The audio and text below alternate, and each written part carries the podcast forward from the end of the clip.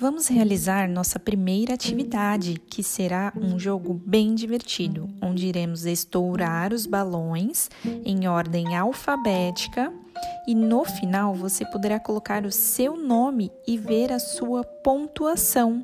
Aponte a câmera de seu celular para o QR Code.